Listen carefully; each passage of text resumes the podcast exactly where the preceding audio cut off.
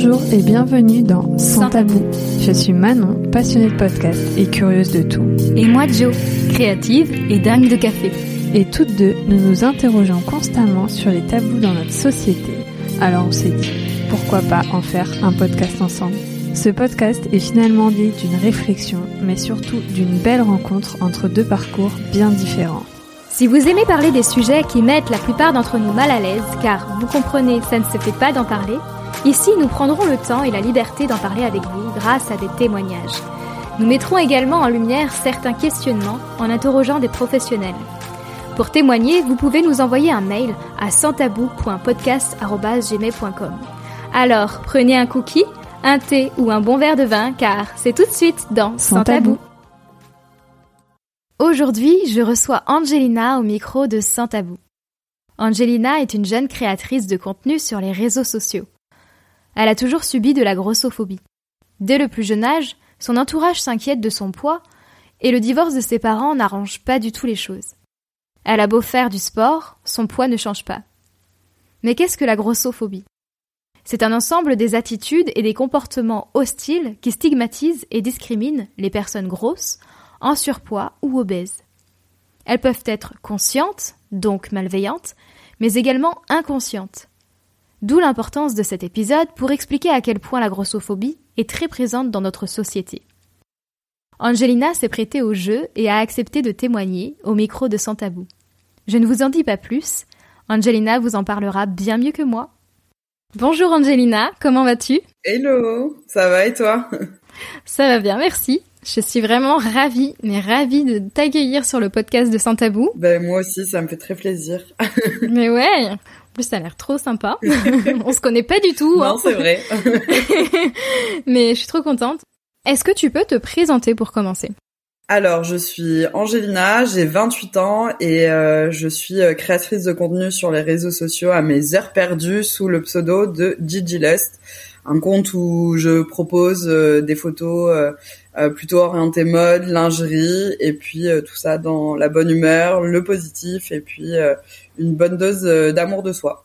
Mmh, et ça se voit bien d'ailleurs. Donc aujourd'hui, on va parler de grossophobie. Ouais. Et euh, c'est vraiment un sujet euh, qui m'a longtemps parlé, mais j'arrivais pas à savoir exactement ce que c'était et qu'est-ce qu'il fallait dire, pas dire, comment il fallait euh, réagir, soit si on était face à de la grossophobie en face de nous, soit voilà, voilà, c'était un sujet qui me parlait et en même temps, je savais pas trop ce qu'il fallait faire, etc. Toi, comment tu définis la grossophobie? Bon, Je sais qu'il y a pas 36 000 définitions, mais j'aimerais bien avoir ton avis. euh, mais pour moi, c'est du coup euh, l'ensemble de comportements discriminants envers euh, des personnes en surpoids ou en situation d'obésité. Euh, vraiment de façon injustifiée. De toute manière, rien ne justifie qu'on s'attaque au physique de qui que ce soit. Donc, euh, pour moi, la grossophobie, ça va au-delà de l'apparence physique, c'est une vraie attaque à la personne et, euh, et malheureusement, ben, c'est encore très courant euh, aujourd'hui et euh, moi j'ai grandi avec, donc c'est quelque chose que je connais bien. Ah, donc du coup c'est depuis l'enfance que tu as ça? Ouais, moi je suis en obésité depuis que j'ai 8 ans. Parce que mes parents ont divorcé quand j'avais 6 ans et de là j'ai une prise de poids et ça ne s'est jamais arrêté. Et du coup j'ai très vite vécu la grossophobie à l'école, dans ma famille principalement. Je pense que c'est là où ça a été le plus le plus violent, pardon. Donc euh, ouais, très vite euh, confronté à ça. Et puis maintenant, ben, euh, dans la vie d'adulte, on en parlera après, je pense, du coup. Mais c'est vrai que ben, je côtoie des gens où j'entends des histoires, où on en parle encore, même si moi, à l'heure actuelle, je pense m'être détachée des choses qui m'impactent vis-à-vis de ça. Ouais, c'est compliqué. Du coup, Comment est-ce que tu t'es rendu compte que tu avais en face de toi des, des personnes grossophobes ou des, des, des phrases grossophobes? Enfin, qu'est-ce qui t'a fait? Parce qu'il y a eu un déclic. Je pense qu'au départ, tu t'en rendais pas compte, comme la plupart des gens. Tu t'en rends pas compte pendant des années. Tu vis avec des remarques grossophobes ou des comportements grossophobes, et puis euh, ben, vu que t'es enfant ou ado, tu mets pas spécialement un nom sur ça. Surtout que la grossophobie, au final, moi, je trouve que ça fait que très récemment qu'on en entend parler et qu'on comprend un peu ce terme parce qu'avant c'était euh, plutôt même euh, limite tabou de parler grossophobie. Euh, donc Donc je pense que je m'en étais pas rendu compte. Par contre, j'avais compris que la que c'était de la méchanceté gratuite et que concrètement, je méritais pas en fait d'être euh, traité de la sorte parce que concrètement, j'ai fait euh, de mes 8 ans à mes 16 ans, j'étais au régime et je faisais beaucoup de sport et du coup moi, j'avais l'impression euh, et c'est même pas qu'une impression, c'était un fait. je me suis vraiment défoncée pour maigrir, pour entrer dans les standards, pour faire ce qu'on attendait de moi il n'y avait pas de résultat parce que malheureusement, ben, mes parents et comme beaucoup de personnes, on prend pas en compte l'aspect euh, psychologique. En fait, tu peux pas juste aller faire du sport, euh, manger équilibré, perdre du poids. En fait, si tu as des vrais traumas qui sont liés à ta prise de poids de base, ben effectivement, si tu les traites pas, tu vas rester comme t'es. Donc euh, mes parents avaient un peu skip cette partie de prise en charge psychologique. Hein. Bon, ils ont tout fait, tout mis en place et écouté les médecins, la famille pour essayer de m'aider et tout, mais euh, c'est vrai que j'ai manqué de beaucoup de bienveillance euh, et dans ma famille et ça, ça a été euh, pas du tout aidant. Mais j'avais conscience que voilà, j'ai, je me suis vraiment adaptée à tout ce qu'on m'a à tout ce qu'on m'a imposé et en fait, je me prenais quand même des remarques complètement injustifiées et gratuites. Donc c'est vraiment en fait à l'ado et dans ma vie de jeune adulte que j'ai compris que c'était souvent des personnes qui avaient des insécurités qui les projetaient sur toi. Mhm ou alors euh, voilà des personnes qui avaient juste peur de la grosseur parce que ils ont été éduqués sur euh, faut pas être gros donc euh, comme la plupart des donc, gens voilà c'est c'est je pense c'est ouais c'est avec le temps que je m'en suis rendu compte mais j'avais déjà compris que c'était pas normal d'être attaqué de la sorte ni par mes camarades ni par ma famille ni par ben, la société qui me rejetait quoi hmm. et même donc il y avait aucune personne qui ne l'était pas du coup enfin? Si, ma mère est pas du tout grossophobe parce que ma mère est en surpoids euh, depuis euh, des années. Elle, elle a été dans, elle s'est pliée à ce que disaient les médecins euh, pour m'aider hmm. et compagnie. Donc effectivement, elle m'a toujours soutenue et elle a fait ça toute cette mise en place de régime. Je sais qu'elle a fait à contre-cœur. Mais après, j'ai le reste de ma famille qui, même encore aujourd'hui, je sais pas s'ils ont conscience que leurs propos étaient grossophobes que ce soit du côté de mon père, même mon père lui-même, je lui ai, on a déjà eu cette conversation, je lui dis, mais t'as tenu des propos grossophobes à mon égard. Et en en, reparlant, il m'a dit, effectivement, j'avais pas vu comme ça et j'imagine pas à quel point ça a dû être violent pour une enfant de 8 ans d'entendre des choses comme ça. Donc, euh, je, je le remercie de s'être excusé, mais je pense que j'ai des tantes qui réalisent pas euh, euh, qu'elles ont qu'elles m'ont fait des remarques grossophobes qui m'ont traumatisé, qui m'ont terriblement blessé, comme mon, mon grand-père côté mon père qui m'a fait des remarques horribles. Enfin, c'était hyper dur psychologiquement et puis même le regard de la famille euh, quand t'es en repas de famille qu'on regarde ton assiette qu'on dit faut pas trop servir ah non Angie tu devrais pas reprendre de la maillot euh, enfin c'est pour une enfant c'est tellement violent. Et pour une ado qui se forme aussi parce que son corps change à ce moment-là c'est hyper compliqué. C'est c'est traumatisant et frustrant. Ouais. Et puis après ben, toutes les remarques à l'école euh, tu sais toutes les blagues, tu t'appelles pas Sandy parce que tu fais 110 kilos, euh, ah ou alors euh, je passe le premier parce que sinon tu vas bloquer la porte tellement t'es grosse, ou voilà, enfin des surnoms euh, vraiment dégueulasses qui, qui m'ont accompagné un peu justement toute la primaire. Et au collège, je me suis quand même un peu rebellée, donc ça s'est un peu plus calmé. Tant mieux. Mais ça restait quand même violent dans ben, dans le cercle familial parce que enfin j'étais pesée tous les week-ends, j'avais des courbes sur euh, ordi qui suivaient la progression de mon poids. Donc c'était euh, ouais assez compliqué et puis les remarques avec de t'as pas perdu un gramme mais tu tu fais n'importe quoi euh, pourquoi tu perds pas tu manges n'importe quoi dès qu'on a le dos tourné enfin voilà ce genre de choses donc mais du coup c'est du harcèlement en fait. Ouais à la fois je comprends la démarche c'était pour mon bien parce que bourrage de crâne bourrage de crâne pardon des médecins. Par exemple du côté de mon père je sais que c'est il entend il applique il cherche pas plus loin c'est les c'est comme ça c'est comme ça. Donc euh, le médecin lui a dit elle fera ci elle fera ça donc j'ai fait ci et j'ai fait ça quoi. Donc voilà et après je sais que c'était dans une démarche pour m'aider mais j'espère que ça viendra avec notre génération mais c'est un vrai truc de d'apprendre aux personnes à communiquer à communiquer de façon bienveillante pour faire passer des messages parce que Enfin, bien sûr que c'est très beau hein, de vouloir soutenir ses proches dans une perte de poids et compagnie, mais en fait, il faut avoir le bon vocabulaire. C'est pas en disant euh, euh, dis donc tu devrais pas manger ça que ça va encourager. En fait, ça engendre juste de la frustration, ça fait mal au cœur. Euh, tu te sens fliqué alors que si tu peux poser la tu peux dire la même chose mais d'une façon extrêmement bienveillante et ça va pas le message va être complètement différent. Bah oui. Donc euh, donc voilà. Tout est dans la psychologie et dans la douceur ouais. et la bienveillance tout simplement. Après, euh, dans les phrases que tu m'as dit, enfin il n'y a pas beaucoup de phrases, mais c'était des petits exemples. Euh, il y avait euh, vraiment de la malveillance, de la méchanceté, et puis je suppose que ton papa c'était plus de la grossophobie, mais comment dire, inconsciente, c'est ça si j'ai bien compris. Oui, oui, oui, mais même euh, même dans ma famille en général, je pense que pour eux, euh, c'est normal de faire ce genre de remarques parce que par exemple, j'avais euh, côté mon père, ses tantes, il y en a en surpoids, qui m'ont fait des remarques hyper grossophobes alors qu'elles étaient dans une situation de surpoids aussi. Donc, pas très. Donc voilà, mais c'était, je pense ouais, c'était complètement inconscient. Et je vois maintenant que certaines personnes de ma famille prennent conscience qu'effectivement, avec le recul, tout ça c'était bien trop violent et qu'on était dans de la grossophobie, même s'ils se disent, même s'ils ont du mal à dire euh, j'ai j'étais ou je suis grossophobe, euh, ils sont là en mode non non c'est pas vrai. Mais euh, les comportements aussi, malheureusement, si on devait donner une définition de ces comportements et de ces mots qui ont été mis, c'est lié à la grossophobie. C'est question de les éduquer, ça prend du temps, mais les mentalités changent. Ben oui, heureusement. moi, je pense, je, je, je n'ai pas d'exemple, mais je pense que j'ai dû en avoir inconsciemment des des, euh, des phrases comme ça. Et euh, clairement, je m'en veux, mais c'est après j'ai appris, enfin j'ai compris que mes propos étaient grossophobes parce qu'en fait la société nous éduque comme ça. Je, je n'excuse absolument pas mes, mes paroles, mais euh, mais là je, je mais je pense que j'ai dû en avoir, ouais, clairement. Et... Oui, non, mais ça c'est sûr. Et tu vois, et enfin même moi en tant que en tant que, que personne obèse, je me surprends par moment à avoir des remarques grossophobes dans ma tête. Je les ferai jamais à haute voix, mais c'est horrible parce que c'est un truc ancré ouais, mais directement. Tu te dis, euh, enfin, c'est même pas c'est pas des remarques pleinement grossophobes, mais par exemple, j'ai reproduit un comportement sur mon frère qu'on avait fait sur moi cet été, et en fait, ça m'a fait mon frère avec le Covid, plus de cours de sport, plus de collège, il s'est euh, mis dans la nourriture et il a pris un peu de poids, mais vraiment léger.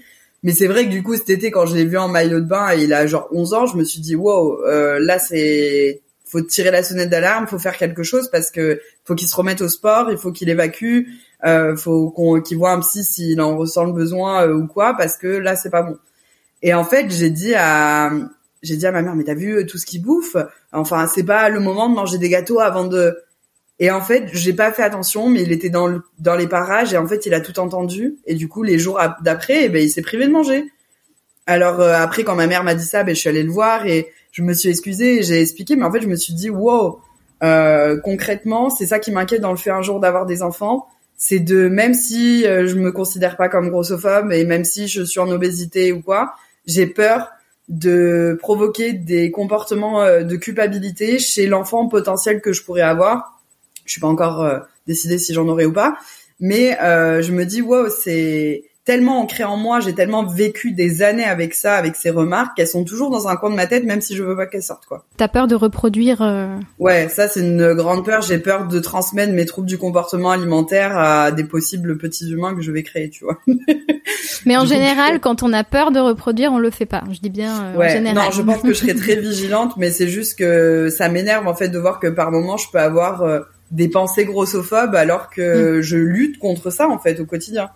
Ouais, mais c'est tout un euh, apprentissage, même de la part de tout le monde, en fait. Même les plus mm. bienveillants. Euh, c'est. Faut désapprendre, quoi. Je crois que tu as déjà répondu, mais à quel moment de ta vie t'as été le plus touché par la grossophobie? Euh, Je pense que c'était euh, entre mes 8 et 14 ans, je pense. Enfin, vraiment, les souvenirs que j'ai, c'est le plus violent, c'est la primaire. Euh, le collège, en fait, je prenais tout autant, mais euh, je me laissais pas faire. C'est-à-dire, j'étais un peu violente sur les bords et très agressive. donc euh, en même temps, il y a de quoi. donc j'avais pas peur de me défendre, que ce soit verbalement ou physiquement. Mais ouais, je pense que ça a été vraiment euh, toute la période, ouais, 8, 8, 14 ans, qui a été hyper compliquée parce que les enfants sont très méchants et que et que malheureusement, enfin, ils trouvent toujours un truc que tu sois grosse ou alors que tu sois rousse ou alors que. Il y a toujours quelque chose. voilà, il y a toujours un truc. Tout le monde, personne n'est épargné en soi, donc. Euh... Il y en a qui ont quand même plus de. Oui, oui, bien sûr. Plus de, ouais, de calvaire, de d'insultes. Ok, et, et c'était plutôt par euh, les jeunes du coup. Ouais. En fait, dans le cercle familial, c'était vraiment euh, purement lié à l'alimentation, au domaine du régime et compagnie, ou mais euh, à l'école, c'était juste purement sur l'apparence physique, quoi. Donc, euh, enfin voilà, comme je disais, les surnoms, les moqueries, les choses comme ça. Hein. Le fait que aussi au collège, on te prenne pas dans dans l'équipe de sport quand t'es dans les dernières choisies parce que même si les gens t'aiment ben même si tu t'en sors super bien avec les camarades de ta classe on veut pas de la grosse dans l'équipe qui va faire perdre le jeu tu vois enfin ou ce genre de choses euh, ou même discrimination enfin au niveau des profs au collège mais ça c'était enfin j'ai des profs de sport j'ai eu des profs de sport extrêmement bienveillants dans mon cursus scolaire. Vraiment euh, il y en a qui m'ont marqué qui ont été extra et en plus je sais qu'ils me citent encore comme exemple euh, ou quoi parce que du coup je me défonçais pour montrer que j'ai beau avoir la condition physique que j'ai euh, si j'en veux j'en veux quoi. Mais j'ai eu des profs aussi qui étaient euh, pas super bienveillants en sport et qui prenaient pas la peine d'adapter les exercices à ma morpho euh, qui pensaient qu'à une chose me faire bouger parce que ça serait bien sauf qu'en fait quand t'es en surpoids euh, t'as des exercices qui sont plus adaptés à toi euh, et que concrètement je pouvais pas courir 10 tours de terrain tu vois. Donc euh, voilà. Mais après j'ai eu quand même la chance de tomber sur des gens bienveillants et qui qui ont adapté ça pour moi euh, plus au lycée quoi. Mais oui, parce qu'après, pour les tout ce qui est sport en équipe, enfin, je vois pas pourquoi tu serais moins bonne qu'une autre personne. Mais c'est ça. Mais en plus, j'ai fait tellement de sports. J'ai fait de l'équitation, j'ai fait de l'aviron, j'ai fait du badminton. Euh, enfin, j'ai été au multisport quand j'étais plus jeune. J'ai fait vraiment du sport tout le temps, toute mon toute mon enfance, toute mon ado, euh, j'ai fait que ça. Enfin, je veux dire, ça n'avait rien à voir avec euh, le fait que je sois en surpoids et le fait, enfin, si, c'était, je faisais du sport parce que du coup, c'était pour perdre du poids. Enfin, mon investissement, il était, il était là, quoi. Donc, euh, au même titre que tout le monde, je faisais du sport. bah, il y en a qui en faisaient pas, hein. enfin, quand, quand font pas, je veux dire, à cet âge-là. Donc, mais est-ce que, est-ce que tu le faisais seulement pour maigrir parce qu'on te le disait, ou, ou, ou tu en faisais quand même par plaisir? Ben en fait, euh, euh, l'équitation c'était vraiment le sport de mes rêves et euh, sans vouloir me vanter, j'étais quand même plutôt douée.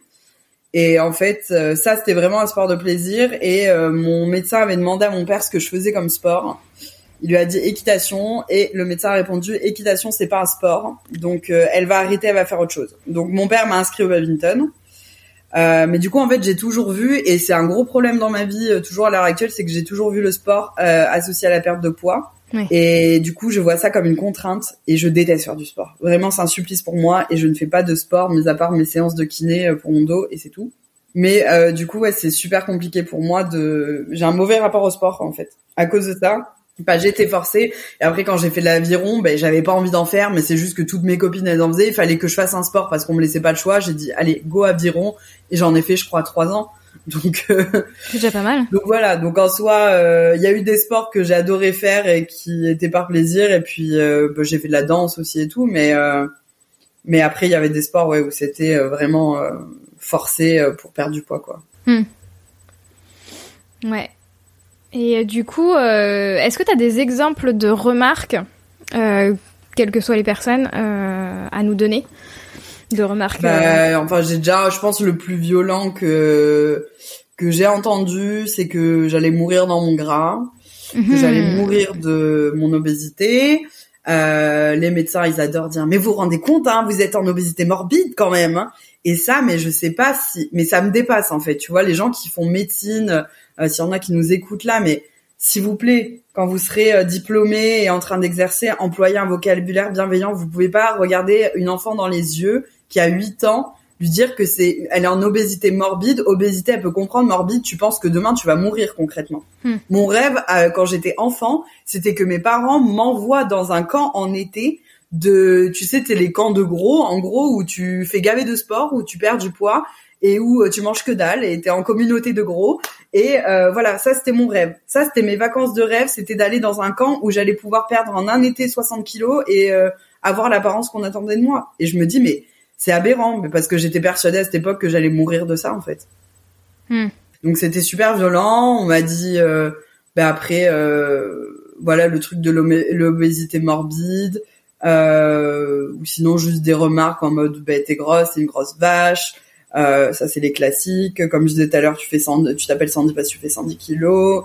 Et, des, et des, remarques et des remarques grossophobes, mais qui euh, qui sont pas euh, comment dire aussi explicites. Oui, voilà, qui sont, euh, qui paraissent inconscientes, voire qui sont inconscientes, mais qui sont quand même grossophobes. T'en as ou pas? Enfin, c'est pour faire comprendre aux gens qui peuvent l'être sans qu'ils le sachent. Oui, ben euh, déjà, enfin ça, je l'ai pris, j'ai pris conscience de ça plus tard. Mhm. Mais euh, en fait, il y a un truc que je supporte plus qu'on dise, c'est euh, les gens, oh, je me sens grosse aujourd'hui. Tout le monde l'a dit. Et moi, c'est pire. Parce que moi, je dis quoi? Oh là là, quand j'ai bien mangé, je dis j'ai l'impression d'être enceinte de 12 mois, tu vois. Donc c'est hyper méchant pour les, les femmes enceintes. Donc en soi, je critique quelque chose, mais je fais pas mieux derrière. Mais c'est juste, je suis là, vous dites je me sens grosse, mais vous vous rendez compte du, du truc en fait? C'est comme donc vous associez le mot gros à un truc péjoratif et euh, vous associez ça au fait que c'est un état temporaire alors que c'est le quotidien de beaucoup de personnes et c'est pas hum, c'est pas cool en fait. Donc tu vois, il y a ce genre de, de choses euh, qui sont pas euh, liées directement euh, à moi, mais après, enfin, il y a même pas besoin de mots, tu vois, c'est des regards. Tu manges, on te regarde. Euh, on Ah va ouais. faire une, une Ouais. petite remarque euh, sur le ton de la blague. Ah ben dis donc, t'as bien appétit, t'as bon appétit, hein. euh, ça va, on mange bien. Ou quand j'arrive au Portugal, parce que je suis portugaise, euh, que, que t'as les tantes qui arrivent qui te disent ah là là, t'es grosse, t'es grosse, hein. Ben oui, bien. Maintenant avec le recul, je comprends. C'est en mode ah tu manges bien, c'est cool, Ouais. elles sont contentes. Mais en fait, euh, quand j'étais petite, j'étais là, mais elles vont me dire combien de fois dans le séjour que je suis grosse? donc euh, donc voilà, c'est plus des regards, c'est plus des petits trucs sur le ton de la blague euh, euh, qui font passer pour une petite remarque gentille. euh, comme euh, tout à l'heure, ma marraine m'a dit. euh, alors, si elle entend ce podcast, elle va m'appeler direct en me disant mais c'était pas méchant, nanana. Mais tout à l'heure, en fait, j'étais à la boulangerie et je demande des merveilles, tu vois. Et la vendeuse me dit, j'ai plus de merveilles, mais j'avais mes écouteurs avec un appel avec ma marraine et elle me dit, euh, C'est quoi tes merveilles? Excuse-moi. ah, des merveilles, c'est une pâtisserie, euh, ça fait comme des petits beignets. Ah, d'accord. Oui, c'est un peu comme pas, les on appelle ça comme ça à ou- Bordeaux. Mais, oui, mais je pense qu'ils ont un nom différent euh, dans chaque région de France. Ok, bah. Et du coup, euh, elle, euh, elle entend que la vendeuse me dit, euh, me dit qu'il y a plus de merveille. Et elle me dit, ah, mais t'imagines, euh, ça se trouve, elle veut pas te servir juste parce que t'es en surpoids. Ah, ah, ah, ah. Peux-tu entendre la blague Et j'étais là, j'ai pas relevé, que j'étais là la flemme. Euh, parce qu'elle supporte pas qu'on lui dise qu'elle est grossophobe alors que euh, elle fait des blagues sans s'en rendre compte. Je sais que c'est pas pensé méchamment, mais euh, dans son esprit, elle l'interprète pas comment moi je pourrais l'interpréter. Donc euh, donc voilà. Mais du coup, j'étais là. Ben voilà, ce genre de blague, ce genre de truc, c'est grossophobe. Ouais. C'est toi, ça te fait rire, moi, ça me fait pas rire. Bah oui. bah logique. Et, et du coup, enfin, je, je viens de penser à un truc qui n'est pas du tout dans mes questions, mais c'est pas grave. Qu'est-ce que tu penses du terme de grossesse? Parce que justement, dernièrement, j'étais en train de me dire, Ah, mais mais j'avais jamais pensé à ça. Bah oui, j'aime pas du tout ce terme et en fait ça me fait exactement pen- repenser à ça quand tu parlais de ça. Ah ouais, de ouf. J'avais jamais pensé à ça. Du coup, là, ça me choque. Ah oui, et moi je cherchais un autre nom euh, il y a une semaine, deux semaines, je sais plus, pour exprimer la grossesse parce que je trouve ça enfin bizarre. Grossesse Ouais, oui, j'avoue, j'avais pas pensé à ça. C'est ouais, c'est super bizarre. Et- Gestation. Oui, gestation, mais c'est pas très joli non plus, mais c'est pas mal. mais voilà, donc euh, du coup, je trouve que ça vient aussi, pareil, euh, rajouter dans la grossophobie, je trouve, dans la mentalité, je trouve. Ouais. Parce que dans d'autres pays, on dit pas forcément comme ça. Par exemple, en, en anglais, on dit pregnant ou Ouais, ouais, pregnancy. Même en espagnol, c'est euh, différent. En espagnol, ça sonne un peu en mode embarrassé. Ah. Mais, mais ouais, non, c'est... Ouais, j'avais pas pensé à ça. Et c'est vrai que, que du coup, ouais, c'est pas cool. Enfin, je veux dire, euh, il faudrait voir au niveau étymologie et compagnie, euh, vraiment la signification. Mais euh, c'est, ouais, j'avais pas, j'avais pas fait le rapprochement. C'est quand t'as dit ouais, je me sens grosse, mais en fait c'est un état qui va pas durer. Et ben c'est exactement ce qui se passe pendant la grossesse. ouais, c'est vrai, c'est vrai. Parce que, enfin, en général, c'est censé pas durer. Oui. Et du coup, quelles ont été tes réactions Quels symptômes tu as eu quand tu as eu des, euh, des remarques grossophobes? En général, est-ce que tu es plutôt du genre à ne rien dire? Après, je pense que ça dépend de la personne que tu as en face de toi. Ben, en fait, quand j'étais plus jeune, euh, il y a eu plusieurs phases. En fait, il y a eu la phase où j'étais, euh, j'étais vraiment blessée, où j'allais me cacher pour pleurer, où, où vraiment j'allais m'enfermer dans les toilettes et je pleurais toute la récréation, ou alors, euh, enfin même chez moi, je préférais partir pleurer, je me braquais, où c'était vraiment très compliqué. Après j'ai eu la phase collège où j'étais dans l'agressivité, donc tu me disais un truc, je te rentrais dedans concrètement. Et alors en plus, les mecs, les pauvres, euh, j'ai été vraiment violente avec eux, mais j'avais peur de rien, quoi. Hein. J'étais là, euh, je tapais là où il fallait taper, quoi.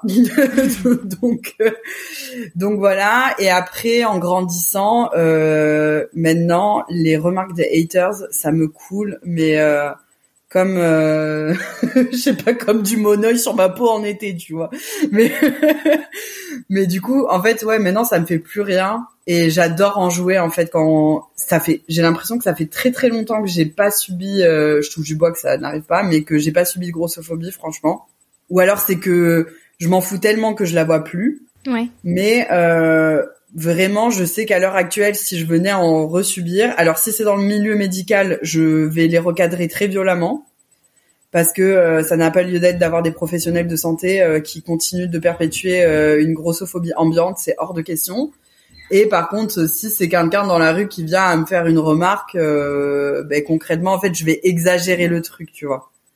Par exemple, quand un mec vient me faire du harcèlement de rue et qui euh, me prend la tête et qui veut pas me lâcher malgré mon nom, euh, je me mets les doigts au fond de la gorge et je fais en sorte de lui montrer que je vais lui gerber dessus, tu vois. Ah oui. C'est très violent, c'est très dégueulasse. je suis désolée. Bah, en même temps, c'est violence qui est en face. Mais voilà, c'est pour lui montrer, tu veux pas comprendre, mais concrètement, ça c'est la réaction que tu suscites chez moi. Donc si on venait, euh, je sais pas, si on venait à me dire euh, que je sais pas, je suis en train de manger un kebab, on vient me dire euh, je, où j'entends oh, regarde la grosse elle mange un kebab. Mais alors là je vais me mettre devant toi et je vais faire l'amour à mon kebab. Je vais le manger de la façon la plus sensuelle et je vais prendre toutes les tout l'espace visuel que je peux en fait. Et c'est déjà ce que je fais sur mes réseaux sociaux. C'est un peu mon truc à moi de prendre de la place et de me donner la visibilité que j'aurais dû avoir pendant toutes ces années. Maintenant je la prends quoi. Donc voilà maintenant je suis plus dans un comportement de provocation. Et j'adore reprendre des commentaires de haters ou quoi et puis d'en faire des vidéos ou de d'en parler en story parce qu'en fait ça me passe tellement au-dessus. Mais en même temps il faut montrer ça parce que il faut montrer que ça existe encore en fait. Ah bah oui. Donc euh, et ça existera toujours malheureusement je pense. Ouais. Il y a toujours des gens frustrés donc euh... j'allais j'allais j'allais dire non peut-être mais c'est encore la bisounours en moi. Ouais. mais ouais Euh, ouais, en gros, tu prenais la place euh, que tu ne pouvais pas, enfin que tu n'arrivais pas à prendre euh, quand t'étais plus petite, quoi. Ouais, c'est ça. J'étais complètement effacée. Et puis au collège, j'étais toujours euh, Gigi la bonne copine. Et j'ai eu de la chance parce que vraiment mes amis que j'ai actuellement, la grande majorité, c'est primaire, collège, lycée. Enfin, j'ai vraiment des amitiés de très longue date. Et c'est des gens qui m'ont beaucoup soutenu dans le processus d'acceptation de soi. Et euh, je suis hyper reconnaissante de les avoir. Mais c'était à la fois hyper bien d'avoir ce groupe soudé d'amis et franchement sans eux je pense pas que je j'aurais pu survivre en fait à, mm. à, toutes ces remarques mais en même temps c'était hyper chiant d'être toujours euh, rangé dans ben voilà euh, Gigi euh, la, la bonne copine par exemple mes copines elles avaient tout un, un amoureux et moi j'étais jamais euh, jamais en couple donc c'était hyper frustrant j'avais l'impression de vivre ma vie par procuration à travers mm. mes amis et parce que ben je voyais pas ma beauté donc j'étais là elles sont toutes super belles elles sont toutes super stylées et moi je suis juste euh, grosse et habillée n'importe comment et voilà quoi. Donc c'était euh, même si j'ai toujours été coquette en soi mais quand je revois mon style euh, très approximatif de l'époque je me dis wow. Mais bon ça c'est autre chose mais ouais c'était c'est un peu compliqué quoi psychologiquement. Bah oui, mais en même temps, enfin, ton entourage ne t'aidait pas à t'apprécier, donc. Ouais, en fait, je pense, euh, je fais une thérapie depuis un an euh, parce que, enfin, tout va bien dans ma vie, mais je me suis juste dit que c'était le moment de soigner des, des maux du passé. Mais ne t'excuse pas de, de, faire une thérapie, c'est. Non, non, mais non, mais parce qu'en fait, la réaction de mes proches quand j'ai dit que je suivais une thérapie, c'était, oh, mais ça va? Bah oui, ça va en fait. C'est juste que c'est enfin le moment dans ma vie où j'ai la place pour traiter tous les traumas qui m'ont été infligés. Mais oui, mais tout va bien. Euh, c'est très bien d'aller voir quelqu'un, enfin, d'aller voir un psy, enfin. C'est ça. Au contraire, c'est très bien, c'est très sain. ouais.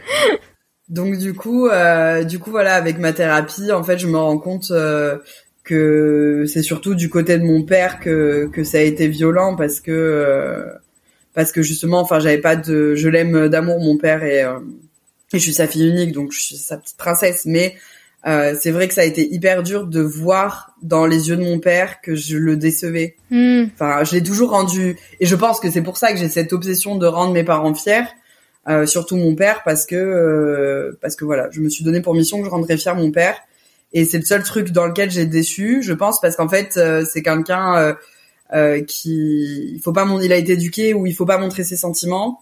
Et divorcer déjà pour lui, ça a été un gros truc à digérer parce que ça montrait aux yeux de tous qu'il y avait un problème dans son couple. Et quand sa fille a grossi, donc moi, euh, ça a montré qu'il y avait un problème quelque part et qu'il avait qu'il avait échoué entre guillemets dans ma stabilité. Donc euh, donc à la fois je le comprends et à la fois c'était hyper violent et encore à l'heure actuelle c'est un truc qui sur lequel je travaille pour lui demander mais je sais pas si mon père aujourd'hui me trouve belle.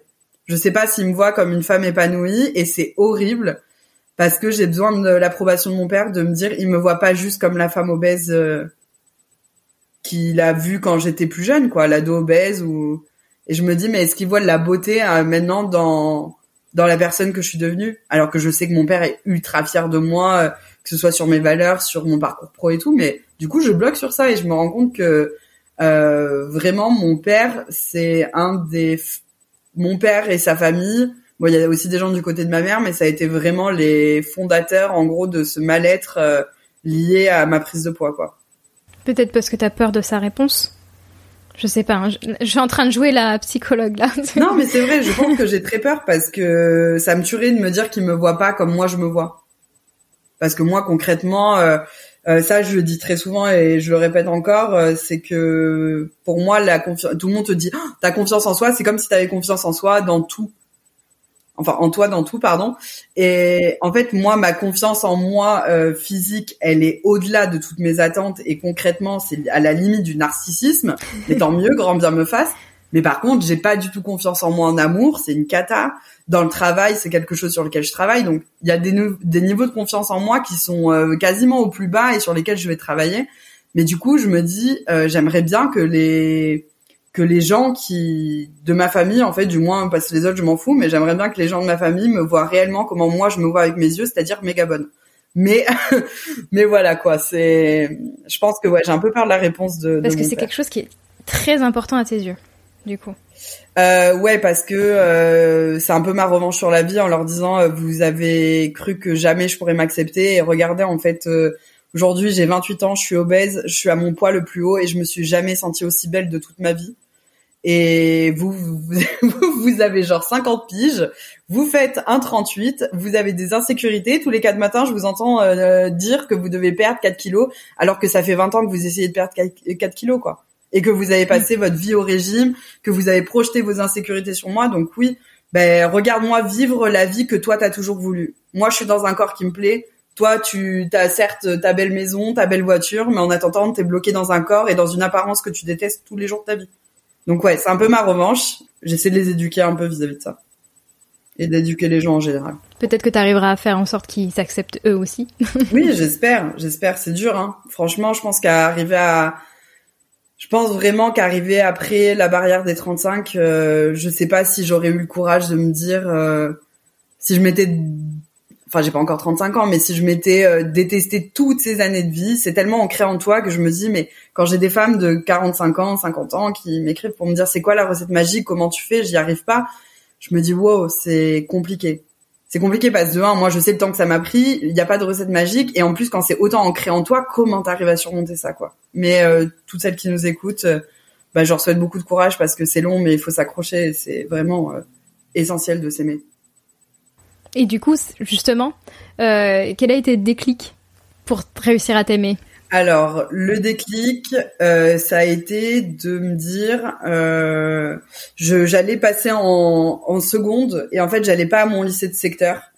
J'habite dans, ma famille habitait dans la banlieue de, de Bordeaux, donc j'allais, je voulais pas aller à mon lycée de secteur parce que j'avais pas envie d'être avec les mêmes gens qui m'avaient pris la tête tout le collège et tout.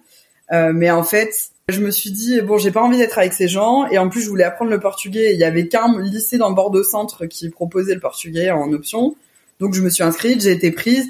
Sauf qu'en fait, tu vois, il y avait un peu cette réputation et on a toujours cette réputation à Bordeaux. Et ce qui est bien vrai, c'est qu'on est des bourgeois, on est snob et tout. Et je me suis dit mais comment je vais arriver dans ce monde-là où euh, je vais être ultra complexée, où je vais pas être bien habillée parce que j'aimais bien mon style, mais en fait, en me faisant les amis que je me suis faites euh, en sur la fin du collège, elles étaient beaucoup plus stylées que moi. J'aimais beaucoup leur style et j'étais là, ah ouais, moi en fait, il y a quand même un gros écart de de style. Mais après, je m'habillais en fonction de ma taille aussi, et à l'époque, il n'y avait pas beaucoup d'options, donc euh, donc voilà. Mais je me suis dit, si je me fais bouffer dans mon nouveau lycée, je suis foutu quoi. Hmm. Donc de là, et puis c'est surtout que j'ai grandi avec une mère qui déteste son apparence, qui est en surpoids, euh, que je vois, que je voyais tous les jours se lever, se regarder dans le miroir et se dire je me déteste, je m'aime pas. Et j'essaie de la booster et en fait euh, je me suis dit non mais il est hors de question que là j'arrive dans un nouveau lycée, que je me prenne des remarques, que euh, du coup euh, je sois encore complexée et qu'en plus de ça, de toute manière, j'étais là, ça fait dix ans que je fais des régimes, j'en peux plus, je veux plus faire de régime de ma vie, donc c'est fini. En fait, du jour au lendemain, je me suis dit, euh, ben, go, je change de vestimentaire, euh, je me laisse plus faire, et en fait, je vais adopter la méthode du fake it until you make it, c'est-à-dire fais semblant jusqu'à ce que tu arrives à, à y croire toi. Et en fait, ça a marché c'est que vraiment j'ai eu de la chance parce que ça a pris très vite. En fait, je suis passée un peu de, de la fille qui s'assume pas du tout, qui est hyper mal dans sa peau et tout, à euh, d'un seul coup la fille euh, qui devient solaire, euh, à qui on dit ah mais t'es t'es trop stylée, ah mais tes formes ça te va trop bien et j'étais là waouh il y a deux mondes quand même. C'est enfin dans ma tête j'ai l'impression que le transfert s'est fait hyper rapidement, mais ça a mis des années avant que que j'accepte ça. Et en fait, le processus d'acceptation, moi, je considère qu'il a duré dix ans de ma vie. Parce que vraiment, en fait, j'ai commencé à, à 18 ans, on va dire, parce que je me, je me suis vraiment attaquée à ça, à l'amour de soi vers 18 ans. Euh, bon, j'avais déjà commencé le lycée et tout, mais euh, c'est vraiment où je me suis dit c'est important de pas juste se dire tiens, je vais m'aimer, je vais changer, mais de vraiment appliquer et de faire des choses en fonction que ça fonctionne. Et euh, du coup, ouais, ça m'a mis 10 ans, mais ça a été par palier, ça a été d'abord comprendre que moi, je peux me plaire physiquement. Puis après, comprendre que les gens peuvent me voir, voir la beauté qu'il y a en moi aussi. Et après, le dernier, la dernière étape qui a été la plus longue, c'était de comprendre que je pouvais plaire dans le sens sentimental, amoureux et compagnie. Donc ça, c'était un long chemin aussi.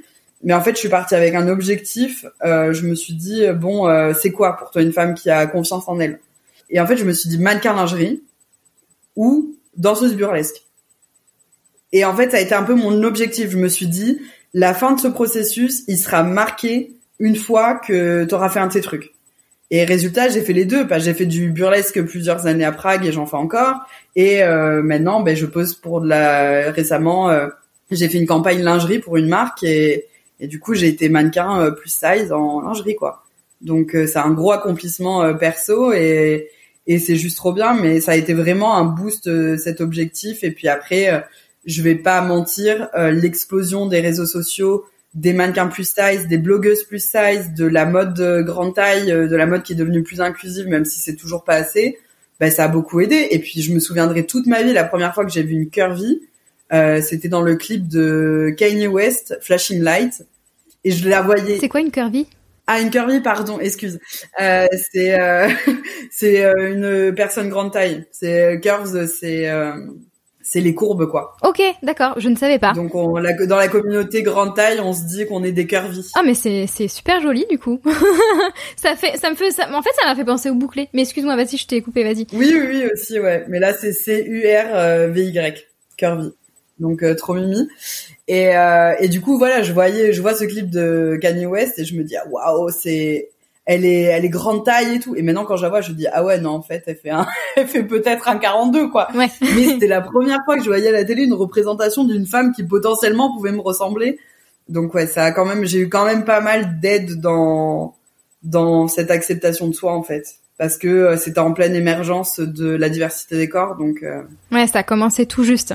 Ouais, mais ça a été quand même long. Mais euh, je me dis, j'ai eu la chance en fait de m'y prendre jeune. Mm. Et maintenant d'avoir ma paix d'esprit avec mon physique. Alors euh, j'ai pas ma paix d'esprit sur d'autres trucs euh, qui sont plutôt ben, d'ordre psychologique et puis par rapport à, à, comme je disais, le travail, l'amour, etc. Mais au moins, je pense que le physique c'est le plus compliqué et on est bon là, donc ça va. mais ça, ça a été vraiment, enfin, je sais pas si tu en es conscience, mais c'est une énorme force que tu as eue à l'adolescence, au lycée là, pour te dire allez hop, bah j'ai décidé de faire autrement. Enfin c'est ouf quoi. je suis une grosse flemmarde. Du coup en fait moi je sais que j'ai été forte, tu vois, mais je le vois pas comme une force. En fait je le vois juste comme quelqu'un qui s'est résigné en mode allez non j'en ai marre des régimes. De toute manière je peux en faire 50, je perdrai jamais tout le poids que j'ai à perdre. Donc ciao, tu vois. Mais oui, mais t'aurais pu partir dans l'autre sens, t'aurais pu partir dans la dépression, etc. Mais non, donc exactement. Pour moi, c'est une grande force. Enfin, je sais pas que pour moi, je pense que c'est pour la plupart des gens. C'est une grande force que t'as eu. Ouais, ouais, non. Après, c'est clair que je me suis reposée sur personne psychologiquement, quoi. J'ai ah bah. vraiment fait mon chemin toute seule et j'ai vraiment travaillé euh, sur moi euh, dur. Et euh... Donc c'est ça, c'est une grande force. Il n'y a pas d'autre mot. Quels sont tes... T'as un peu répondu à la question, donc euh, tu peux aller vite si tu veux. Mais quelles sont, quelles sont tes réactions aujourd'hui euh, face à ça? Donc maintenant, tu n'as plus de réaction, ben, c'est ça? Enfin voilà, j'ai un peu quand ça me concerne pas, euh, je suis très révoltée parce que je cautionne pas qu'on puisse infliger ça à qui que ce soit. Et puis parce que de toute manière, je pars toujours du principe de ne fais pas aux autres ce que t'as pas envie qu'on te fasse. Mhm. Donc ça s'applique pour tout. Mais mais ouais, en fait, c'est pour les autres, ça me révolte parce que euh, ça m'énerve quand quand je vois par exemple certaines abonnées qui c'est très très rare que j'ai des haters. Franchement j'ai vraiment de la chance euh, je dois en avoir euh, peut-être cinq par an quoi. Mais c'est juste de voir par exemple qu'une une abonnée va commenter ah moi je m'aime pas parce que je suis en surpoids et tout et là de voir un haters qui répond ah non mais de toute manière t'es tellement grosse tu perdras jamais ou un truc du genre je suis là mais là ça m'énerve parce que je suis là, moi, ils peuvent me dire tout ce qu'ils veulent, vraiment, je m'en fous. Mais quelqu'un qui a pas confiance en elle ou qui est dans cette euh, dans cette perspective ou dans ce processus d'acceptation de soi, mais ça peut déglinguer une motivation en deux secondes. Mm. Donc en fait, ça me révolte pour les autres et pour moi, ça me fait rire parce que je dis toujours qu'on parle de bien, euh, qu'on parle de moi en bien ou en mal, donc qu'on parle de moi, c'est l'essentiel. Donc euh, voilà, fait, franchement, les haters font ma gloire, donc qui viennent. Hein ça me ça me fait très bien. bah tant mieux. Et ça c'est vraiment un luxe. Franchement de de vivre euh, au-dessus des remarques des gens, c'est vraiment vraiment une paix d'esprit énorme. Hmm. Trop bien. Aurais-tu des conseils pour aider euh, une personne à réagir quand elle est témoin de grossophobie? Ben c'est surtout en fait de prendre la parole, de pas rester dans le silence et si jamais vous n'êtes pas à l'aise avec le fait d'attaquer directement la personne qui attaque, euh, c'est de au moins euh, venir s'assurer après que la personne qui a subi l'agression, parce que ça reste une agression euh, même si elle est que verbale, euh, ben de venir voir la personne et de, avec beaucoup de bienveillance, lui rappeler qu'elle a sa place sur dans ce monde avec le physique qu'elle a et que la diversité c'est magnifique en fait. Mm. Donc c'est pas rester dans le silence, c'est pas cautionner et franchement, enfin si vous êtes grande bouche, autant autant l'ouvrir cette fois-ci quoi. Mais après, si on n'est pas grande bouche, c'est un peu plus compliqué. Mais non, mais après, même si t'es pas grande bouche, il y a plein de, il y a plein de façons de défendre. C'est, tu vois passer un commentaire haineux sur les mm. réseaux sociaux. Bon après, euh, les problèmes d'haters, c'est qu'ils font très vite, euh, ils vont euh, suralimenter le truc et tout, et donc tu te retrouves pris dans une conversation virtuelle bien chiante. Faut les bloquer. Mais c'est juste montrer que vous êtes en désaccord avec, ben, justement, tout ce qui est lié à la grossophobie. vous pouvez relayer des posts ce genre de choses. Ou alors après, ben, tout simplement, comme je disais, euh, porter assistance aux personnes qui viennent de se faire agresser euh, vis-à-vis de ça, et puis euh, et puis voilà, répondre la communication bienveillante en fait. Et puis si vous entendez quelqu'un dans votre entourage qui fait une remarque grossophobe, pas à quelqu'un, mais juste qui parle mal des personnes en surpoids ou qui alimente le fait que les, les obèses sont des personnes qui mangent du McDo devant leur télévision, ben non en fait enfin casser euh, casser ces ces pensées euh, de la société euh, qui persistent en fait. Et du coup, quels seraient tes conseils, mais cette fois-ci à une personne qui a été victime de grossophobie? Euh, Alors c'est plus délicat parce que je sais que, enfin moi j'ai eu la chance de pas vivre ça dans le cadre du travail. J'ai jamais senti discrimination vis-à-vis de mon poids dans dans le dans le boulot, mais je sais que c'est plus compliqué. En fait, ça Enfin, j'ai envie de dire aux, personnes qui sont sans sont capables, mais révoltez-vous. En fait, ne laissez personne vous dire quoi que ce soit. Tant pis si t'es agressif, tant pis si t'es violent, tant pis si tu passes pour une hystérique. En fait, euh, go. Parce que ça, non, on peut pas. Euh, alors je prends de la communication bienveillante, mais il y a des moments, euh, si ça te fait du bien de te lâcher, et de remettre quelqu'un euh, gentiment à sa place, euh, fais-le. En fait, te gêne pas. sortez du silence, communiquez, et puis enfin, ne pas se laisser abattre. Je sais que c'est facile à dire, mais faut vraiment visualiser les personnes qui sont grossophobes ou même sans parler grossophobie qui attaquent comme des personnes en fait qui vivent avec des insécurités. C'est juste qu'ils ont peur de ce que mm. vous êtes parce qu'on les a éduqués comme ça ou alors qu'ils ont un profond mal-être avec eux ce qu'ils ont au niveau de la des valeurs et au niveau physique et du coup ils projettent ça sur eux parce que c'est leur seul moyen de se faire du bien et moi je en fait je les prends en pitié je devrais même pas les prendre en pitié mais c'est juste ça me fait mal au cœur je suis là oh mais quand même tu dois être sacrément mal dans ton corps et dans ta tête pour que ça faire ce genre de comportement te procure du bien en fait mm. mais de toute manière il y a juste à regarder l'émission 4 fiches d'MTV tu vois les gens qui piègent, mais à chaque fois tu as des profils psychologiques qui sont hyper mal dans leur peau et qui font volontairement le mal et qui piègent des gens parce que ça leur fait du bien. Euh, je sais pas si tu connais le show du coup. Non, je connais pas. Catfish en fait c'est euh, c'est un concept qui aide des personnes qui parlent virtuellement sur internet dans un cadre amoureux à euh, justement se rencontrer en vrai et on catfish c'est en gros faux profil. Donc euh, du coup quand tu rencontres les personnes en vrai, ben c'est des faux profils, c'est des arnaqueurs ou des choses comme ça, mais c'est des personnes qui sont en fait dans un profond mal-être et dont le virtuel et l'attaque envers d'autres personnes ou la manipulation sont juste une porte de sortie pour eux se sentir euh, plus allégés de leur souffrance. Mm. Donc en fait, pour moi, la grossophobie, c'est pareil, il faut voir les gens avec beaucoup de pitié pour euh, se détacher de l'impact que ça peut avoir sur vous en fait. Ouais, c'est ça. Faut, faut, faut se mettre à leur place, mais c'est très, compliqué de se mettre à leur place. C'est très compliqué, mais en fait, faut juste se dire que c'est des personnes misérables parce que concrètement, il n'y a pas d'autre mot. Hein.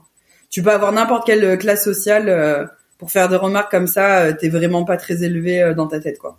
Hmm. Quelles sont les phrases qui banalisent la grossophobie que les gens disent sans s'en rendre compte?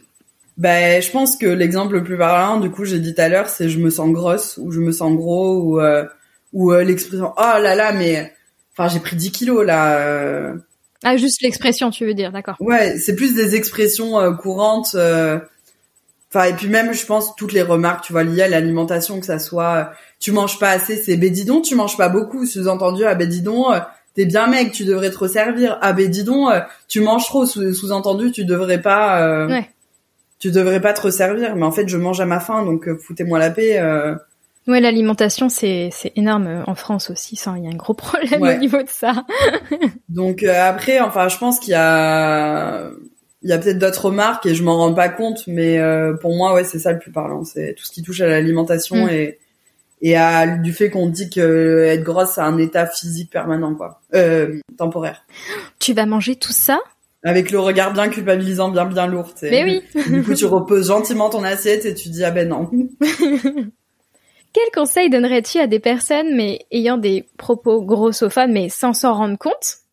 Et du coup, tu aimerais leur faire comprendre que c'est grossophobe du coup, pas les personnes malveillantes vraiment. Euh, oui, oui, oui. Ben, en fait, euh, c'est d'écouter quand on leur fait remarquer que c'est grossophobe et de pas se braquer en mode oh, non mais je suis pas grossophobe c'est comme euh, les gens qui sont racistes et que tu leur dis non mais c'est un propos c'est des propos racistes là ah non non non, j'ai un ami noir.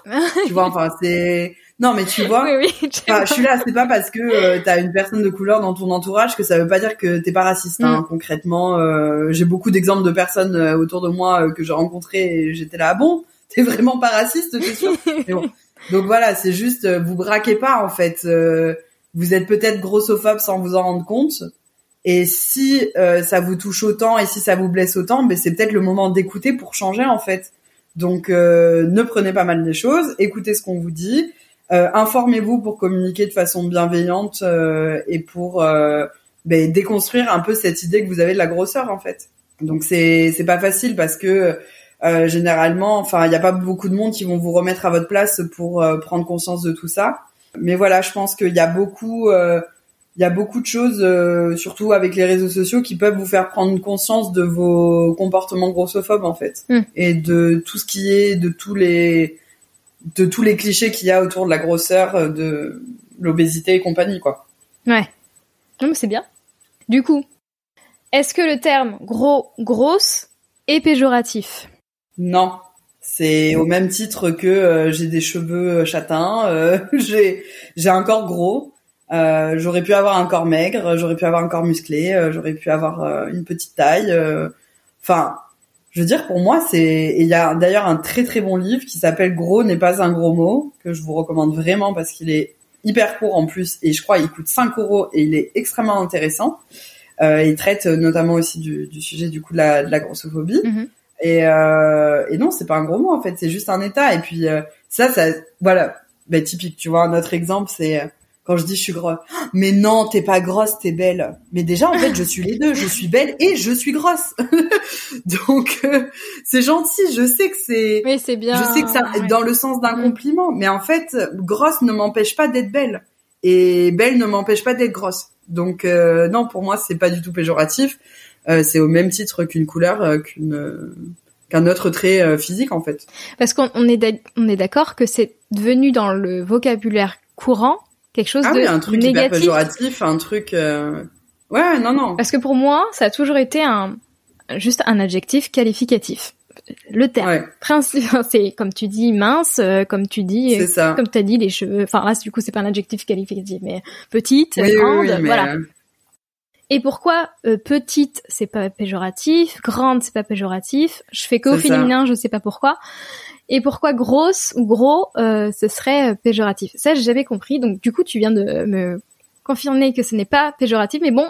Non. Pour certaines personnes. Mais dans l'esprit collectif, c'est un terme encore. Euh... Ok, très bien. Ouais. Et du coup, bah, j'allais dire si oui, euh, lesquels ne le sont pas, mais du coup, est-ce qu'il y a d'autres mots qu'on peut utiliser? Pour dire une personne euh, une personne grosse en surpoids oui parce qu'en fait je enfin, je veux dire pour euh, des personnes qui sont pas à l'aise avec leur corps mm-hmm. euh, gros ou grosse c'est encore un gros mot. En fait c'est comme euh, c'est hyper violent. C'est du côté anglais mais euh, curvy c'est hyper mignon ouais. ouais je connaissais pas du coup. Sinon enfin enfin en français je sais même pas si c'est un équivalent. J'utilise tellement le mot curvy que moi j'avais pensé à rond mais c'est pas c'est pas génial non plus quoi. ouais, je sais pas. J'en sais rien. Mais euh, mais non, mais enfin après tu je veux dire t'as plein, tu peux tourner ta phrase en mode euh, les courbes. Ouais. Les rondeurs, je déteste. Oh là là. Ah bah donc tu n'aimes pas rond alors. oh là là, je déteste quand on me dit les rondeurs, je trouve ça enfin c'est juste moi, j'ai des problèmes avec des mots rondeurs, je déteste. Mais c'est surtout dans le cas, dans le cadre de la drague, tu vois. Je trouve ah, ça lourd. Un mec, là, j'adore tes rondeurs. Je suis là. Ah, t'es courbe à la limite, mais tes rondeurs, c'est lourd, quoi. ah ouais. Moi, j'aime bien. non, mais tu vois, comme quoi, d'une personne à l'autre, ça change. Euh, et du coup, est-ce que on peut être gros et grossophobe? Je sais que t'as un peu répondu à la question. Exactement, mais tout à fait, tout à fait, parce que, par exemple, euh, j'ai fait euh, j'avais fait une campagne pour H&M enfin une campagne. J'avais fait un post en duo avec euh, mon amie Chloé avec qui on reprend des looks en duo. Donc elle elle fait euh, un 42 moi je fais un 52 et on prend les mêmes vêtements on s'habille pareil. Et H&M nous avait engagé et on a été reposté sur Facebook. Faut savoir que Facebook niveau haters c'est mille fois pire qu'Instagram. Et alors là le déchaînement pour pour cette combi paillette que je n'aurais jamais dû porter euh, que je trouve magnifique et qui m'allait très bien au passage. Mais euh, du coup, les commentaires étaient d'une violence comme quoi typique. Le commentaire qui revenait plus. Ah non, mais moi je suis grosse. Mais par contre, euh, quand même, il y a un moment, il faut écouter sa morphologie, quoi. Enfin, on peut être grosse, mais pas faire n'importe quoi. J'étais là, wow. Et en fait, à chaque fois, ou alors les commentaires les plus méchants, ça lui va pas, elle est trop grosse, on voit toute sa cellulite et tout. Moi, je m'attendais à avoir des personnes du coup radicalement opposées à mon physique de l'autre côté. Et en fait, quand j'arrivais sur les profils Facebook de ces personnes par curiosité pour voir un peu euh, qui me taclait, euh, là, je voyais quoi Qu'en fait, c'était des femmes rondes. Euh, tu voyais clairement qu'elles étaient extrêmement complexées. Tu vois, de toute manière, tu vois quand t'as vécu grosse en tant que personne complexée, une fois que tu t'assumes, tu vois toutes les personnes grosses complexées autour de toi. Ouais. Parce qu'il y a des signes qui trompent pas. Et tu le vois direct quand la personne est bien dans sa peau et quand elle est pas bien dans sa peau. Et je pense que ça peut s'appliquer à plein d'autres euh, euh traits de caractère mm. ou et compagnie. Enfin. Donc maintenant je vois et rien qu'en regardant leur Facebook, je vois le complexe. Et en fait, c'est juste des femmes qui se détestent euh, profondément. Après, les hommes sont peut-être aussi pareils, mais euh, moi, du coup, je suis beaucoup exposée vis-à-vis des femmes parce que 80, plus de 80% de ma communauté sont des femmes.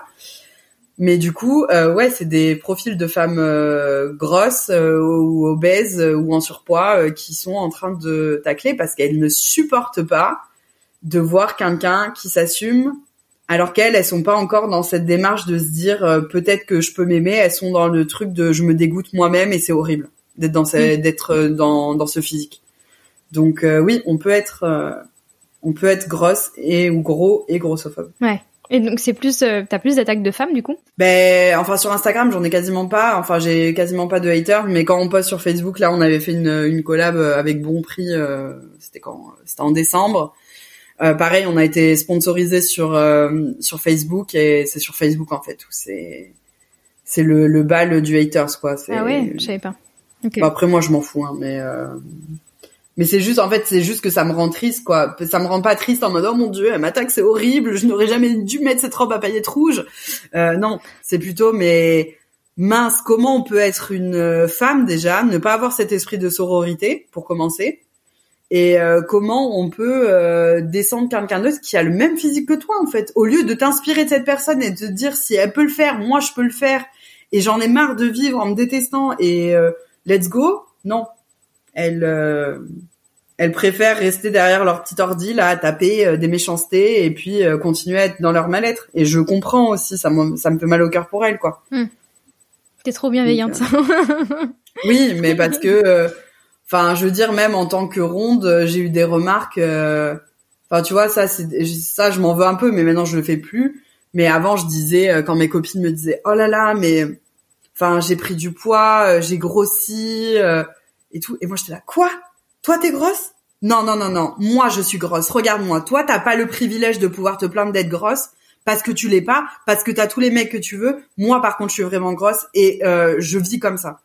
Et en fait, je me dis, mais la définition de la grosseur, ça change pour tout le monde. Si t'as vécu toute ta vie dans un 36 ou toute ta vie à un poids fixe que demain tu prends 5 kilos, ben oui, tu te sens grosse. Parce que c'est pas le physique habituel que t'as et parce que ça change complètement ta perception que t'as de toi-même. Donc, euh, enfin voilà, ça je, ça j'étais là, bon, j'ai abusé à avoir ces comportements plus jeunes, mais j'étais pas du tout dans le processus d'amour de soi à cette époque et, et je me dis la grosseur en fait, elle est vraiment euh, au final euh, subjective parce que tu peux très bien te voir grosse comme moi je vais te voir extrêmement maigre comme moi. Moi, tu vois, quand je me vois dans le miroir, je suis persuadée que je me vois moins grosse que ce que je suis. C'est bien. C'est hyper bizarre. Et tant mieux. Bah oui. Et tant mieux en soi si je me sens bien comme ça. Bah oui. Mais vraiment, je te jure, quand je vois deux voitures, qui a un petit espace, je me dis ah tranquille, je passe et je reste bloqué au milieu. je suis ah ouais, non en fait je passe pas du tout. donc donc ça me fait rire ou pareil j'embarque l'étape sur mon passage et tout euh, mais bah, je me dis ah ouais moi je me suis trop habituée à mon regard dans le miroir mais tant mieux qu'il reste comme ça tu vois j'aime bien et du coup, est-ce que tu penses que la grossophobie, parce qu'en fait, j'entends pas, euh, j'entends plus parler des femmes euh, par rapport à ça. Et donc, est-ce que tu penses que c'est un enjeu féministe? Ben pour moi, enfin de toute manière, le, le féminisme pour moi c'est vouloir euh, l'égalité entre les hommes et les femmes et les mêmes droits et, puis et puis surtout certainement pas euh, la domination de la femme sur l'homme. Donc pour moi en fait c'est même pas, un, enfin oui c'est un enjeu féministe, mais c'est un enjeu de société tout court quoi. Mm-hmm. Parce qu'en fait c'est la, c'est le fait que enfin on, le seul droit qu'on demande c'est de pouvoir euh, chacun exister dans le corps qu'on a de la façon qu'on veut sans être jugé en fait, de vivre libre peu importe notre genre, peu importe notre physique. Euh. Enfin, je veux dire, ça devrait être normal. Cette diversité devrait être respectée dans la couleur de peau, dans la différence des physiques, dans la dans les langues, dans les cultures. Enfin, c'est la richesse du monde en fait. Donc il faut arrêter de, faut arrêter de, de voilà, de vouloir vivre dans des boîtes. Je suis totalement d'accord. Est-ce que tu aurais des ressources pour aider des adolescents ou même des adultes en fait euh, qui subiraient du harcèlement grossophobe ou même juste euh, qui se sentent mal dans leur peau? Alors bon, déjà euh, primordial, ben, l'accompagnement psychologique via la thérapie. Euh, d'ailleurs, sans vouloir leur faire de pub, mais à ce qui paraît, c'est vraiment une plateforme qui est pas de qui est pas mal, qui s'appelle Mindler, où euh, tu as euh, du coup, je pourrais t'envoyer le, nom si tu veux pour le mettre en description. euh, qui est une plateforme où en fait t'as des professionnels, donc t'es même pas obligé de prendre rendez-vous en, en, physique. Tu peux avoir un psy en visio euh, ah ouais. et compagnie. Moi d'ailleurs, ma thérapie, ça fait un an que je la fais. J'ai jamais vu ma psy parce que je l'ai qu'au téléphone et on n'a jamais fait de visio. Donc elle sait pas à quoi je ressemble, je sais pas à quoi elle ressemble, mais euh, c'est juste trop cool. Et en fait, Mindler, ouais, ils ont plein. Euh, c'est pas que du côté euh, psy, hein, il y a il y a plein d'autres professionnels aussi, il me semble. mais du coup, voilà, c'est si t'as pas le courage d'aller voir justement quelqu'un dans un cabinet ou quoi, tu peux passer par ces plateformes. après, je pense au compte Instagram qui est militant contre la grossophobie, qui s'appelle Gras Politique. Donc pareil, extrêmement intéressant. Euh, J'essaie de penser à d'autres comptes, mais euh, là, il y a rien qui me vient parce que Gras Politique, c'est vraiment hyper représentatif. Ils sont vraiment top et ils font plein d'actions, donc c'est vraiment super. Et après, euh, ben, l'ouvrage, je trouve qu'il est vraiment bien, dont je parlais tout à l'heure, qui s'appelle Gros n'est pas un gros mot. Ah oui. Voilà, il est vraiment super et il se lit très très facilement. Donc, euh... Et je les noterai tous euh, dans la description du podcast. Ouais. Ce serait cool, comme ça on pourra donner des, des petites infos aux, aux auditeurs. Des petits tips. Mais euh, ouais, c'est là, c'est tout ce qui me vient. Euh... Et puis, ben en fait, surtout, enfin non, le plus important dans tout ça, c'est faire le tri dans son entourage, en fait. C'est c'est dur parce que souvent c'est de la famille, souvent c'est des amis auxquels on pense tenir, mais il euh, n'y a pas de place pour les gens toxiques et les gens qui vous tirent vers le bas. Vous voulez que des gens bienveillants et qui vous apportent de l'amour dans votre vie. Donc on écarte au maximum le négatif. Les gens qui sont malveillants, ils n'ont pas leur place. Et si vous pouvez pas faire autrement, bah, c'est votre famille. Ben vous les recadrez. Moi, ma famille, euh, le jour où j'aurais tous fait comprendre qu'ils avaient plus leur mot à dire sur mon physique, il y en a plus un seul qui a dit quoi que ce soit. Faut-il encore en être conscient qu'ils sont malveillants? Voilà, déjà prendre conscience de ça. En fait, faites attention, soyez très vigilants sur la fausse bienveillance. parce que les mais c'est pour ton bien, on les connaît. Non, c'est plus parce que toi le, ça te dérange de me voir comme ça. Moi, tu te poses pas réellement la question de comment je me sens dans mon corps. Mm. Et est-ce que moi j'aimerais vivre en aimant ce corps ou est-ce que j'ai envie de le changer? Hmm. Et dans ce cas, euh, comment tu peux m'accompagner dans les deux cas? Ouais, ouais, une fois qu'on est conscient, là, on peut euh, toutefois faire le tri. Et une fois qu'on arrive à potentiellement faire le tri, c'est ça peut être très compliqué parce que ça. ça peut être des personnes qui sont très très très proches de nous à la base. Enfin, je sais pas, comme hmm. euh, notre maman ou notre papa. Oui, non, c'est sûr, hein, c'est c'est pas facile, mais après, voilà, c'est important en fait de si on peut pas se détacher de ces personnes de les remettre à leur place pour leur dire euh, non. Mm. je cautionne pas ça et je le cautionne je ne le cautionnerai plus. Et si jamais j'arrive plus là. Et si jamais t'es pas content avec ça ben malheureusement euh, la relation qu'on a actuellement risque d'être très aggravée quoi. Mm. bah écoute je n'ai plus de questions. Est-ce que tu as des choses à, rajouter? Ben euh, que c'est très important de se donner la priorité dans sa vie dans tous les domaines. Euh, vous êtes votre premier amour et ça peut mettre du temps à le comprendre, mais c'est vraiment, euh, c'est pas égoïste, c'est juste important. Parce que comment veux-tu faire le bien autour de toi? Comment veux-tu aimer pleinement les gens si toi tu te détestes et et si t'as si peu d'estime en fait pour moi c'est c'est pas vraiment compatible bien que j'entends qu'on puisse aimer euh, sans forcément s'aimer soi.